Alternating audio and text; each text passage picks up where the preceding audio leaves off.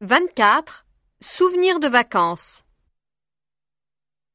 Vous voulez nous parler de vos vacances quand vous étiez petit? J'ai gardé un très beau souvenir. Mes grands-parents avaient une maison de famille près de Cherbourg, dans un petit pays, au bord de la mer. Et j'y passais toutes mes vacances scolaires. Mes parents y passaient seulement les quinze jours de congé qu'ils avaient au mois d'août. Il n'y avait pas beaucoup de monde alors à la plage.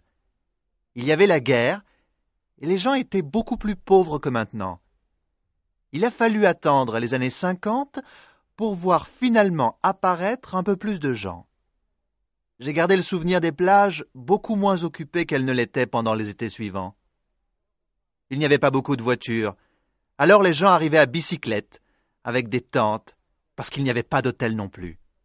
De petites tentes, et tout ce qu'il fallait pour camper. Le camping n'était pas bien organisé comme maintenant. Les gens du pays qui n'avaient pas l'habitude de voir des gens vivre sous la tente les regardaient surpris.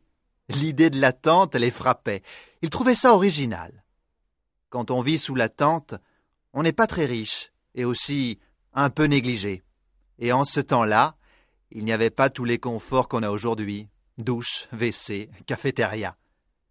Je m'amusais beaucoup parce qu'il y avait toujours des garçons de mon âge avec qui on jouait, jusqu'à la tombée du jour. Mes grands-parents me laissaient la plus grande liberté. J'étais vraiment heureux.